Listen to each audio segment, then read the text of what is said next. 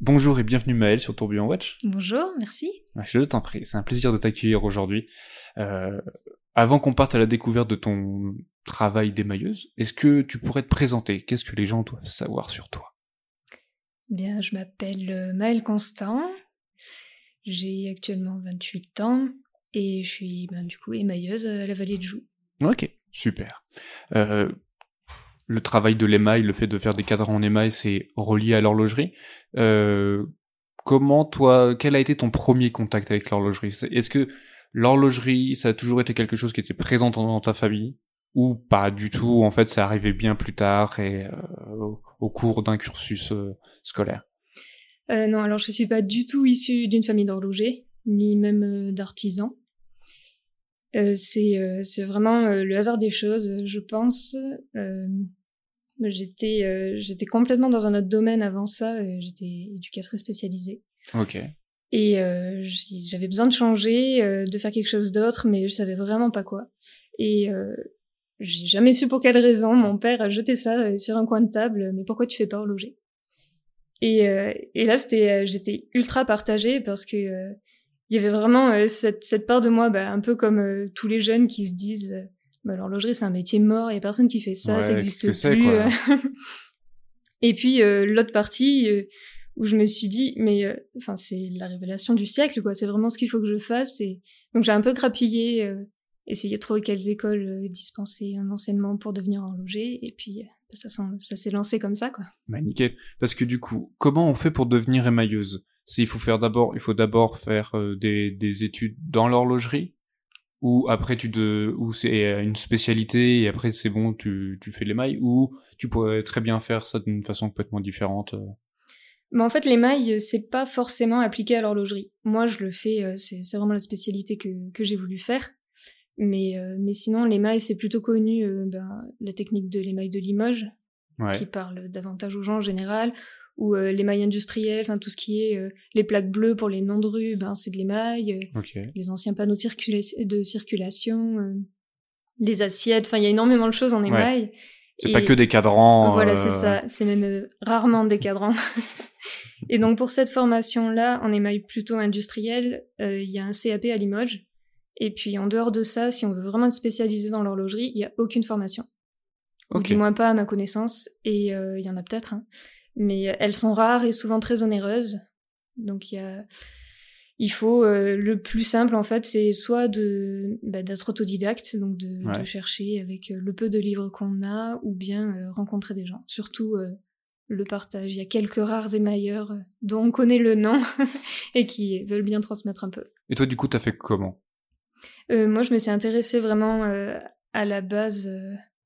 Euh, bah, c'est un premier contact avec la matière, mais avec une personne qui connaissait à peine, à peine les mailles, qui, qui avait pratiqué une ou deux fois. Donc mon premier, ma première relation les mailles, c'était vraiment ça, pour mon projet de BMA d'ailleurs. Et puis après, je m'y suis intéressée un peu plus et en fait, j'ai contacté la maison de l'émail à Moret. Ok. Qui, qui est pas forcément spécialisée dans, dans l'émail horloger, mais euh, il travaille avec euh, Florence Huguenot. Ok. Pour, pour ceux à qui ça peut parler, euh, elle a bossé bah, notamment chez Delano pour certaines grosses maisons horlogères qui travaillent avec les métiers d'art, mais je sais pas trop si j'ai le droit de dire le nom. Et, et elle, elle a accepté justement bah, de faire des formations, des semaines. En fait, c'est pas vraiment de la des formations longues, c'est juste une semaine de professionnalisante où euh, on va aborder une technique et puis euh, donc voilà j'ai commencé comme ça ok super et quels sont ça consiste en quoi le, le, le, métier d'émailleuse? Qu'est-ce qu'on fait euh, concrètement? Tu fais que des que des cadrans? Comment ça se passe? C'est quel est ce métier? Parce que c'est vrai que c'est un, peu un métier caché. On, on parle souvent de l'horlogerie. Quand on parle d'horlogerie c'est c'est l'horloger l'image qu'on a c'est lui. Toi ton travail d'émailleuse c'est quoi un peu les, les étapes qu'il y a Qu'est-ce que presque qu'est-ce que tu fais durant tes journées? C'est un peu ça.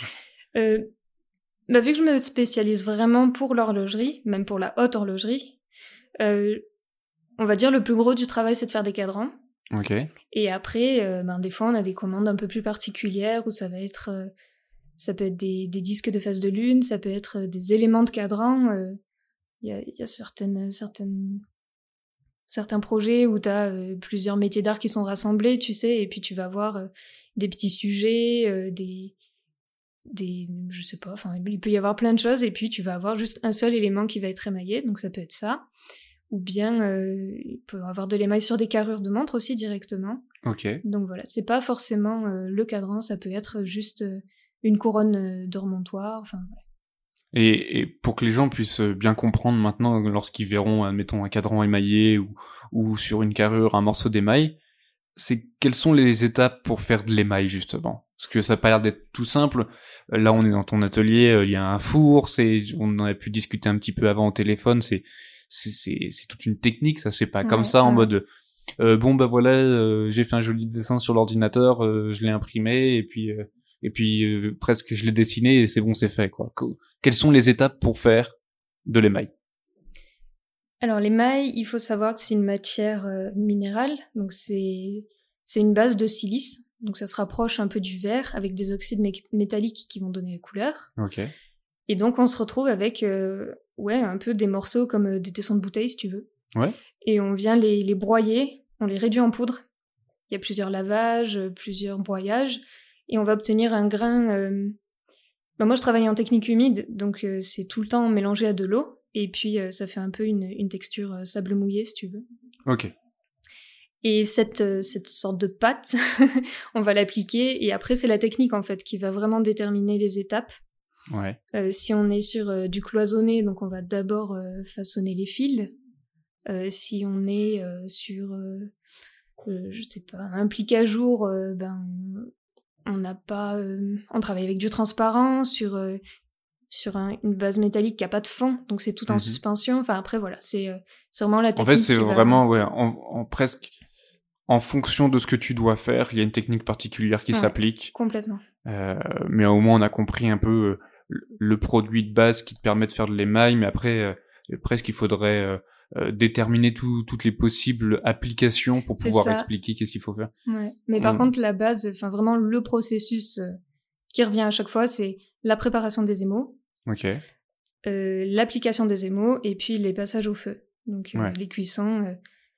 ce qui est je pense, hyper important de savoir, c'est que l'émail, c'est forcément de l'émail grand feu, donc c'est cuit au-delà de 600 degrés. Sinon, c'est pas de l'émail grand feu. oui, c'est chaud. Sinon, c'est pas de l'émail grand feu. L'émail à froid, ça n'existe pas. C'est. Ok, en fait, finalement, quand tu dis, quand on dit émail, c'est forcément de l'émail grand feu, parce que sinon tu pourrais pas le faire. C'est ça. Et, et on, avait, on avait eu la chance, on avait suivi un petit peu le projet euh, qu'avait fait euh, Peter Speak avec euh, d'autres marques. Ils avaient fait le, le projet Phoenix et euh, ils avaient dû faire un cadran émail, je vais dire simple, parce qu'il n'y avait pas énormément de décoration, euh, comme on avait pu voir ou quand tu m'as présenté certains de tes travaux. C'est pas une phase de lune ou une voie lactée ou quoi que ce soit, c'était presque un fond simple. Et euh, on nous avait expliqué que sur sur le cadran, du coup, ils avaient dû faire deux deux émaux, c'est ça? Sur le cadran, en gros, t'as une émail à la surface et, et en dessous, parce que quand tu chauffes et bah du coup, pour compenser, il fallait que t'aies deux trucs du côté. Ah oui, tu veux dire euh, au-dessus de, du métal et en dessous du métal. C'est ça. C'est ça. En fait, on a dès qu'on a une base métallique qui est pleine, euh, l'émail il, va créer des tensions euh, à la cuisson et en fait, si on met pas ce qu'on appelle un contre-émail, donc c'est l'émail dessous la mhm. pièce, euh, on va pas équilibrer ces tensions là et on va avoir une déformation de la pièce. Ok. Parce que ce qui est joli dans l'émail, c'est presque ce, ce, rendu lisse que tu peux avoir. Ouais. Et, et c'est vrai que euh, quand tu chauffes quelque chose et qu'il refroidit, je pense qu'après tu peux avoir des craquelures si c'est mal fait. C'est, c'est toujours. À un moment, tu me disais que c'est un peu. C'est pas la roulette russe, mais dès que tu mets une émail au four, presque tu ne peux pas prédire comment elle va ressortir. C'est ça. C'est. Euh... bah en fait, euh, nous, on va on va essayer de réduire au maximum euh, les risques de, de défauts, euh, de, de fissures, de tout ce qu'on peut avoir au feu. Mais bah, en fait, il faut rester quand même super humble parce que on travaille avec, bah, encore une fois, une matière minérale. Ouais. la vitrification, qui est un processus où on maîtrise pas tout. Et donc, c'est, il y a plein de paramètres, en fait, qui vont pas dépendre de nous. Et les défauts, parfois, tu as 12 cuissons, tu as une pièce qui nécessite 12 cuissons. bah, c'est la, la, dernière peut foirer. Enfin, Ouais, c'est ça. Et du coup, bon, bah, il faut reprendre, quoi. Faut C'est ça. Bah, pas faire en mode euh, retour en arrière, contrôle Ah Z, non, non, tu sais, comme un Photoshop. Hop, on retourne en arrière, ni vu ni connu, c'est bon, il n'y a pas de problème. Non, non, quand c'est vitrifié, euh, bah, c'est cuit, quoi. Mais oui, c'est ça. Mais c'est aussi quelque chose qu'on voulait mettre un petit peu euh, en, en valeur. Alors, en plus, avec le travail de l'émail, il suffit qu'une étape euh, foire, tout foire, en fait. Il n'y a pas le... On peut essayer de sauver un peu les meubles et tout. On avait vu ça un petit peu... Euh, C'était encore pour le, le projet Phoenix, où ils avaient fait toute une décoration d'un phénix à, à la gravure. Et c'est Mhm. vrai, t'appuies un peu trop fort. Tu, tu rappes un coup euh, au mauvais endroit. Bah, Ouais. Presque c'est foutu quand tu dois ça. faire des anglages ou du polyblocage. Euh, dans les décorations, si, si un coup de main euh, mal mis, bah il faut tout refaire. Quoi. tu Mm, peux pas faire le ça. bon, bah c'est pas très grave, personne ne verra. Il y a certains défauts qu'on arrive à corriger des fois, mais pas tous. Et puis, euh, ça dépend euh, vraiment de l'ampleur des dégâts. Ouais. Et, euh, et effectivement, bah, comme tu dis, parfois on travaille avec d'autres métiers d'art. On vient émailler euh, sur euh, une pièce qui a été guillochée, par exemple. ouais.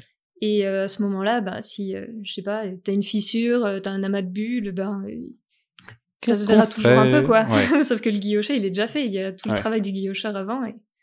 Et est-ce que t'as- déjà eu des anecdotes un peu comme ça où euh, tu sens que le, le projet commence bien, tu, tu lances les mailles et tout, t'es, t'es, t'es- vraiment dans le bon mood, éventuellement il y a un peu de musique dans le fond, tu mets les mailles en feu, et tu ressors et tu fais...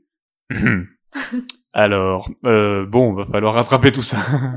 ouais, bah, ça arrive, euh, ça arrive forcément à certains moments. Bien. Après, euh, très souvent en émail, justement, on a des pièces, euh, un peu comme des pièces martyrs, si tu veux. Quand on bosse euh, sur un projet, encore plus sur les pièces uniques, on en fait toujours deux. Et donc, il y, en a une qui passe en premier au four, Hmm. qui sert justement Le à tester. test. Ouais, bah, c'est exactement ça. on a toujours ouais, une pièce, euh, une pièce test, on les fait très souvent par deux. Ok, mais c'est ça aussi qui est, tester. qui est important à, à comprendre, c'est que, euh, on va dire, nous consommateurs, on voit que une certaine partie de l'iceberg, et quand tu vois une montre avec un émail, tu fais oui, c'est joli, mais tu sais pas toutes les étapes qu'il y a eu avant, le fait que bah euh, finalement il faut presque, je prends l'exemple du cadran, c'est ce qu'il y a de plus commun, il faut faire deux cadrans, euh, parce que les mailleuses, bah voilà, il y a une partie crash test pour que le deuxième soit le mieux possible. Mhm. Et comme tu disais, c'est une matière minérale et bah, presque ça se contrôle pas. Hein. C'est, Oui, complètement. Ouais. T'es, euh, t'es dépendant de la matière et bah, si la matière veut pas, bah, elle veut pas. Bah, Il y a elle et puis il y a surtout le feu derrière, quoi. Ouais, c'est ça. Tout à fait. Maintenant qu'on a compris un peu plus ton, ton travail et tout, et, et les différentes étapes, toi, qu'est-ce qui te plaît dedans? Qu'est-ce qui fait que t'as choisi de faire de l'émail? Euh, Alors je pense que c'est vraiment euh, l'émail, ça peut plaire. euh, Il y, a, il y a un énorme mythe autour de ce métier, de cette technique. C'est euh, c'est vraiment il y a, il y a énormément de secrets qui sont très bien gardés et qui veulent, enfin les gens veulent pas les transmettre. C'est Oula, une secte. la secte des émailleurs. des émailleuses. c'est pas loin. Et euh, enfin il y a même euh, certaines manufactures qui disent même pas le nom de leur émailleur. Ah ouais Tu en interne ils savent qui c'est, mais à l'extérieur ils savent pas. Et en fait, quand t'as la chance de bah, de pouvoir vraiment travailler avec la matière, alors c'est c'est peut-être un peu un peu kitschou ce que je vais dire, mais c'est c'est vraiment magique en fait. T'as- Bah oui. Le procédé il est exceptionnel. T'as des techniques, euh, par exemple la technique de la grisaille, euh, c'est euh, en fait t'es sur fond noir, Ok. t'as un émail noir et puis tu viens appliquer euh, du blanc de Limoges, donc c'est un, un blanc un peu particulier, et euh, tu, tu l'appliques. euh, Comment je vais expliquer ça? Tu fais vraiment euh, tes les plus gros, toutes les zones grises, on va dire. D'accord. Et puis euh, au fur et à mesure des feux, tu viens rehausser avec ton blanc euh, les parties que tu veux plus lumineuses. Ok. Et à chaque cuisson, ton blanc il va rentrer dans le noir. Ouais. Et ça va te permettre d'obtenir des dégradés assez impressionnants. Ok. Et, euh, et en fait, tant que t'es pas à la dernière cuisson où tu mets vraiment juste les points de lumière, bah ton dessin tu l'as pas. Ouais, c'est ça. C'est franchement, presque à l'aveugle, quoi. C'est ça. Et c'est c'est presque presque désespérant en fait quand tu fais cette technique là parce que tu te dis euh, j'y arrive pas, euh, ça me saoule, mon dessin il sort pas. Mais par contre quand tu fais ta dernière cuisson Ouais. et que tu sors du four et d'un seul coup t'as ton dessin qui apparaît, c'est- vraiment euh, Yes, c'est ça- bon Ouais, mais ça prend aux tripes, c'est Ouais. c'est impressionnant ouais. C'est vrai que c'est ça qui est assez génial quand, quand on discute alors avec toi pour certains métiers d'art ou avec des horlogers. Bah, il y a, y a tout ce, ce travail de, de construction où on n'a pas encore le produit fini et on doit se contraindre à passer par des étapes avant d'arriver au produit fini. Il y en a qui, qui, qui feront de la 3D, euh, qui font des, des, des rendus réalistes, mais tant que t'as pas la matière entre les mains, bah t'as pas cette émotion euh, qui fait que du travail fini, où t'es en mode bah voilà, c'est bon, il est là. là. J'avais j'avais une image en tête, euh, je savais ce que je voulais faire, les étapes par lesquelles je, je devais passer pour atteindre ce que je voulais. ouais, Et là, c'est bon, c'est là quoi. C'est ça. Là, je, je- je tiens ce morceau euh, qui, qui va venir euh, décorer une partie et, euh, et c'est génial. C'est absolument fou. non, mais c'est vrai, il faut le dire. Et à, à propos de ce, ce métier euh, d'émailleuse, qu'est-ce que tu as pu apprendre surtout en le pratiquant? Parce que comme tu disais, c'est il faut être, je pense, assez humble parce que tu dois bah, te, presque te soumettre à la matière, presque à son bon vouloir de si, si je veux marcher aujourd'hui, d'accord, Ouais, c'est demain peut-être pas. Quoi. Toi, qu'est-ce que ça t'a permis d'apprendre quand, quand tu fais un peu une introspection sur, sur tout ça? Ben euh, effectivement, euh, il faut rester extrêmement humble et puis euh, patient. Ouais. Parce que euh, on n'est pas loin. euh, il faut, ouais, je pense, euh, il faut une bonne heure pour euh, appliquer une couche. Ok. Après, il faut cuire. Bon, la cuisson, euh, c'est, euh, on est euh, en général euh, autour de deux minutes, donc c'est très rapide. Mais vraiment, euh, l'application de l'émail est très lente et puis, euh, enfin très longue. Puis il y a certaines, bah, par exemple dans la grisaille, tu passes au feu, il y a tout qui disparaît. Enfin c'est, euh, Ouais, c'est. Veuillez passer où? J'ai mis du temps là parce que c'est ça, vraiment, euh, j'ai pris mon blanc de Limoges, j'ai bien mis. c'est euh, ça. Et puis là, a plu. Donc il faut, faut être patient et il faut persévérer. Et c'est ok, nickel. Est-ce que, euh, bah, comme tu le disais, c'est un savoir-faire euh, qui, qui a l'air d'être assez bien gardé. Il y a peu de gens qui, qui vont venir le, le transmettre. Est-ce que dans, dans ton parcours un petit peu horloger, parce que comme tu le disais, euh, presque, il n'y a pas vraiment d'é- d'école pour devenir émailleuse dans l'horlogerie. Toi, tu as dû passer par euh, une école horlogère, enfin un cursus euh, classique dans l'horlogerie. Est-ce que dans, dans, dans toute ta carrière, même avant l'horlogerie, est-ce qu'il y a une rencontre en particulier qui, euh, bah, qui t'a marqué et à la fin, c'est tu te sens un peu grandi euh, Il y a des gens comme ça, enfin moi j'ai quelqu'un en tête, à partir du moment où je l'ai rencontré, ça a été une personne très proche et tu te sens grandir grâce à la personne, quoi. Et c'est ça joue à une rencontre, quoi.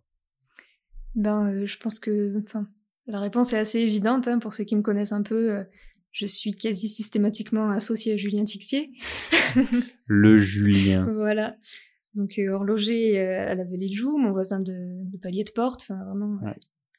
Vraiment euh, là, la proximité, hein, je crois que elle est assez évidente. Bah, il y a une cloison. reste- Voilà, c'est ça. un mur mitoyen. Et euh, ouais, je pense que c'est vraiment euh, la rencontre qui a tout déclenché, euh, en tout cas pour euh, de tout ce qui touche à l'horlogerie pour moi. Ouais. Parce que euh, bah, dès les portes ouvertes, en fait, quand je cherchais à intégrer les lycées horlogers, justement, j'étais allée à Morteau et puis euh, j'ai j'avais rencontré euh, Laetitia, qui se reconnaîtra, qui, qui Oui, était... passe le bonjour. Voilà. qui était en alternance. Ok. Et moi, je voulais faire mon parcours en alternance. Je l'avais vécu pour une autre formation et je trouvais que c'était vraiment très pratique. très pratique et puis extrêmement enrichissant. Enfin, c'était vraiment Mm. ce que je voulais faire. Et euh, j'avais discuté avec elle de pas mal de choses, mais euh, à la fin de la journée, t'as toujours cette frustration où euh, tu te dis j'ai encore un milliard de questions à lui Ouais. poser et impossible de la retrouver ni sur les réseaux sociaux ni quoi que ce soit. Mais par contre, j'ai retrouvé ben, sur les réseaux une photo euh, d'un gars avec des cheveux longs et un chapeau et il y en a quand même pas 36 euh, chez C'est les ça. horlogers. Donc voilà, j'ai, euh, je voulais retrouver Laetitia à la base et puis T'es tombé sur Julien. je suis tombée sur Julien. Je sais pas ce qui était de mieux. le début mais- de la fin. voilà, non, non. Et puis il m'a, il m'a pris sous son aile et c'est, euh, c'est un peu euh, mon parrain sans le vouloir, quoi. C'est Voilà. génial. Ouais. C'est c'est vrai, ce qui est assez intéressant. Alors, peut-être on le voit encore un peu plus euh, avec les, les nouvelles générations d'horlogers, d'horlogers indépendants. Il y, y a cette réelle volonté de, de s'entraider. Tu vois, comme tu Ouais, disais, bah, il y a peut-être à une certaine époque, euh, bah, l'horloger, il mourait avec son savoir-faire, quoi. Mhm. Et là, on peut le voir même à la Vallée de Joux, on a, on a la chance d'y être. Il y a, il y a un réel échange entre les différents acteurs, une discussion. Alors c'est peut-être pas forcément le cas pour tout le monde, mais en tout cas il y a une réelle volonté de s'entraider entre indépendants, de dire même il y a le fait de tiens euh, pour le moment je dois faire un, un travail pour quelqu'un, j'ai pas vraiment le temps, tiens je te, le- je te le file. Euh. Moi c'est euh, et, et vice versa et c'est ça qui est, qui est génial parce que peut moi je le j'en ai pas la connaissance pour d'autres industries où ça s'entraide comme ça. Non, c'est ça. Mais il y a, c'est vraiment un, un milieu particulier, euh, le, la famille des indépendants. on n'est pas du tout sur les, les industries horlogères où là, effectivement, bah, ils sont tous dans une course alors que tu sais qu'il y a certaines boîtes qui ont déjà 10 ans d'avance. Enfin, c'est. Ouais. On n'est pas du tout dans cette optique-là et effectivement sur la, la nouvelle génération c'est encore plus, plus flagrant. tu l'as fait. Et non mais c'est ça qui, que je trouve assez génial et c'est ce qu'on veut mettre en avant avec Tourbillon Watch. C'est alors surtout dans les indépendants déjà les trois quarts se, se connaissent. Surtout chez les jeunes où finalement bah il y en a pas 36 000 euh, on a pu discuter avec euh, un des stagiaires de, de Julien et comme quoi bah les horlogers indépendants ne sont pas forcément mis en avant euh, dans les formations horlogères. Non, pas du tout. Et et, et peut-être que tu pourras confirmer, mais en tout cas c'est c'est auprès d'eux qu'on peut apprendre énormément. Ou en tout cas, ça sera jamais très conventionnel. On ne dira pas bon bah voilà, ça c'est ton petit atelier. toi tu dois faire juste je sais pas, un, montage. je sais pas mhm, si ça se dit. Euh, là, quand on rentre dans l'atelier, dans l'atelier de Julien, il y en a partout. On peut faire plein de choses.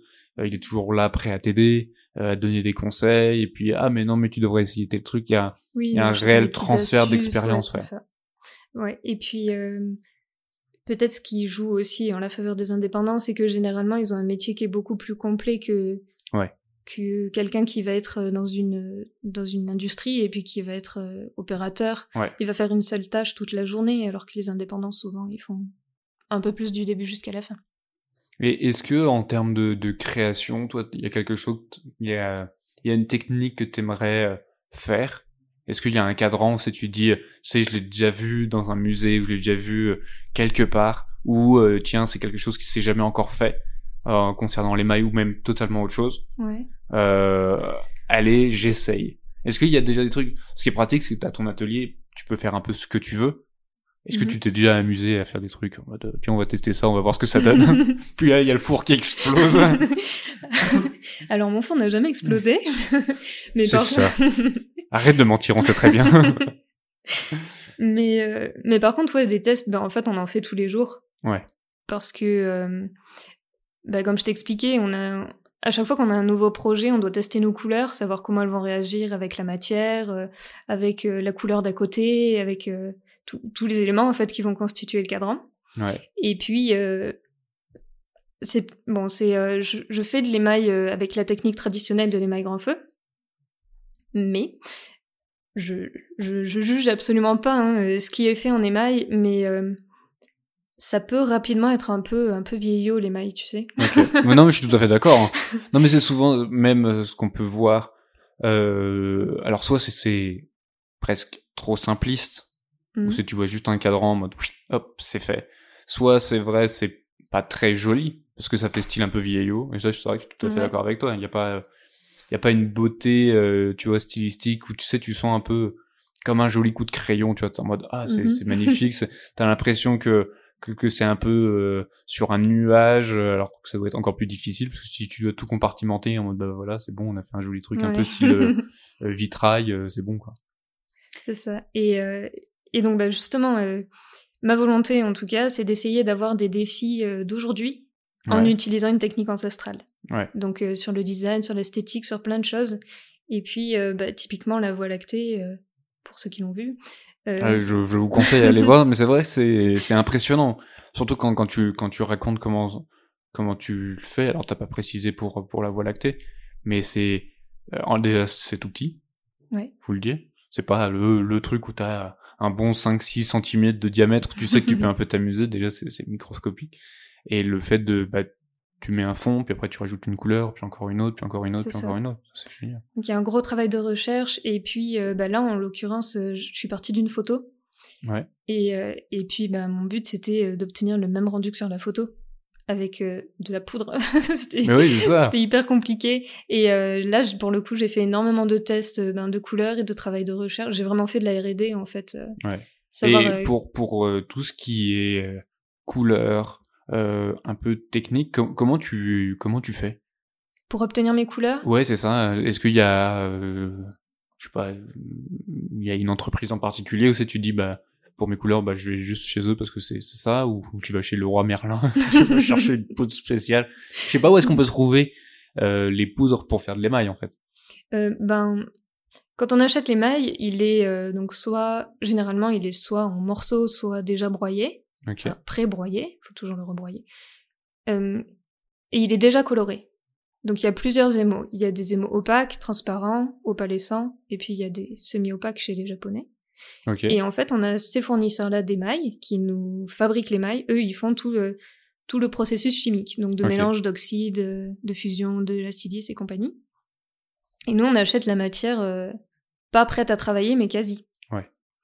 Et donc voilà, après, ils ont euh, leur gamme de couleurs et puis on choisit euh, ce qu'on veut. Elle est pas... La palette, elle est pas infinie, mais elle est quand même euh, extrêmement large, surtout sur les bleus, verts, on a une palette vraiment immense. Ouais, puis en plus, après, tu peux même faire des mélanges pour avoir d'autres couleurs. Euh, pas toujours. Il y en a toujours certains qui sont pas fusibles entre eux. Mince. Ou sinon, t'auras un vieux truc un peu, espèce de crabouillage marron. t'sais.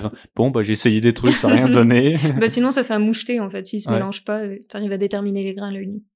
ah ouais, d'accord. Jusqu'à.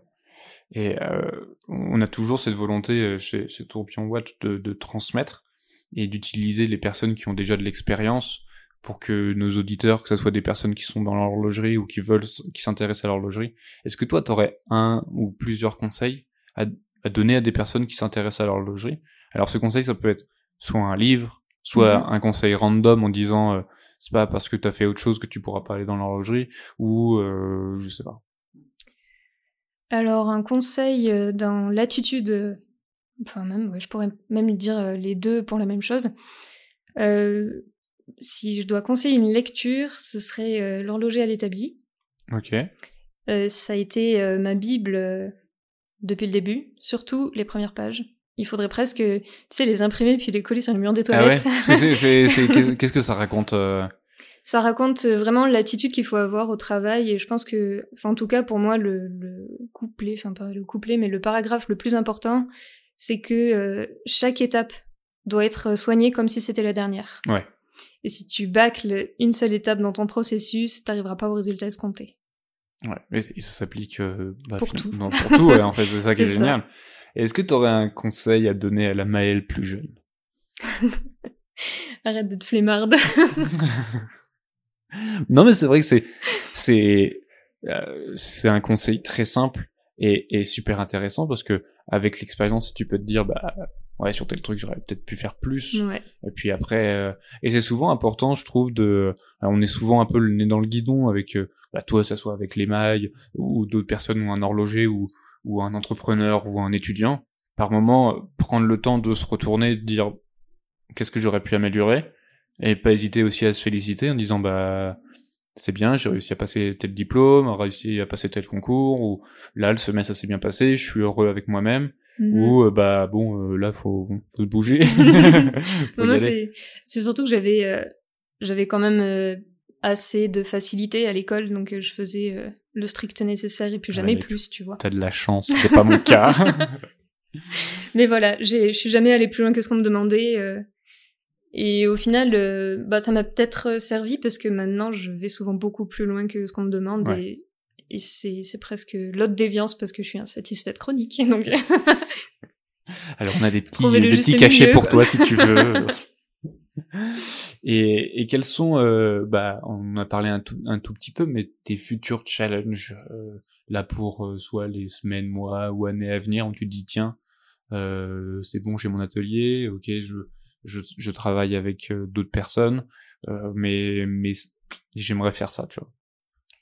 Euh, j'ai pas de challenge euh, personnel, enfin de projet personnel là en cours. Ouais. même sur les mois à venir. Par contre, euh, j'ai pas mal de demandes avec des contraintes techniques assez exceptionnelles. Sympa ça. Parce que ben, les mailles, comme j'expliquais, donc il y a les mailles du dessus, la matière, et puis enfin le, le métal et le contre-émail. Mhm. Et euh, ce qu'il faut savoir, c'est que euh, pour euh, travailler confortablement, il nous faut un millimètre d'épaisseur. Il y a quand même très peu de montres qui sont conçues pour accueillir un cadran d'un millimètre d'épaisseur. Ouais. Ce qui Et est donc, beaucoup. C'est énorme. Ouais. Mais pour nous, c'est euh, c'est le strict nécessaire. Voilà. et donc, ben, parfois, on arrive et on te demande un cadran, mais bah, moi, ma tolérance, c'est, enfin, il faut que ça fasse 0,4 d'épaisseur. Euh, alors, euh, bah non. voilà. Et là, c'est un, c'est un peu compliqué. 0,4, donc 4 mm, quoi. Euh, 4, 0,4 mm. Ouais.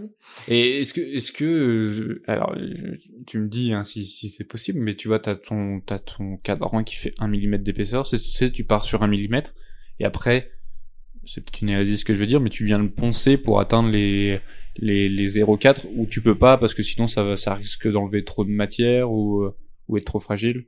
Euh, alors, c'est. euh, on peut venir lapider effectivement la matière, on peut venir retirer com- complètement le contre-émail, mais euh, bah, ça fragilise la pièce parce qu'on est quand Ouais. même sur une matière proche du verre. Et puis, si t'as un abrasif trop gros, bah, t'as un risque de fissure. Donc, c'est Ouais. pas. C'est pas Ça le meilleur truc. Oui, ça se fait, mais c'est un peu le dernier recours, bon, euh, euh, ouais, pas le dernier recours, mais euh, c'est un risque supplémentaire. Ok. Et et un peu la, la dernière cré- la, la dernière question un peu chronique chez- sur les, les podcasts. Pour toi, elle ressemblera à quoi la montre du futur? Du futur, euh, ben, je dirais que dans un futur très proche, euh, c'est peut-être la montre sur laquelle je suis en train de travailler. Oh On va Donc, suivre ça de euh, près. Voilà, à voir très prochainement. Et puis pour un futur beaucoup plus loin, j'en ai clairement aucune idée. Ouais, bah très bien.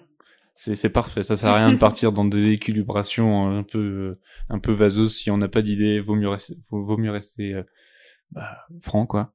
Maëlle, merci beaucoup pour Mais ton merci temps. à toi. Merci de nous avoir fait euh, découvrir ton travail d'émailleuse. Avec plaisir. et un peu tout ce que tu avais pu faire et ce que tu, tu vas faire. En tout cas, j'invite euh, toutes les personnes qui nous écoutent à aller voir ton travail. T'es assez, ouais, assez présente sur les réseaux sociaux. On peut voir quelques pièces que Mhm. tu as pu faire. Plutôt Instagram. Ouais, Instagram, on essaiera de mettre euh, le lien de, de ton Instagram pour que les gens pu- puissent voir. Voilà. Merci beaucoup, Maëlle. Merci à toi. Et puis bon courage pour la suite et pour euh, la, la pièce qui va arriver. Ça doit être encore pas mal de, de travail de ce que tu as pu me dire. Très chers auditeurs, je vous invite à suivre Maëlle, à suivre ce qu'elle fait. Et puis bah, n'hésitez pas à lui poser des questions si vous êtes même intéressé par le travail de, de- pour devenir émailleur ou émailleuse. On ne sait jamais. Peut-être qu'on va créer des vocations. Je- aucune idée. En tout cas, je partage. Ah bah, c'est ça qui est super cool et c'est ce que j'ai pu apprécier. En tout cas, vous pouvez aussi retrouver nos différents podcasts sur, sur toutes les plateformes, en tout cas euh, retrouver un peu nos actualités sur les différents réseaux sociaux, que ça soit sur Facebook, Instagram, LinkedIn et même sur YouTube, on a déjà quelques vidéos qui ont été postées. Très chers auditeurs, on vous dit à très bientôt euh, pour de nouveaux épisodes.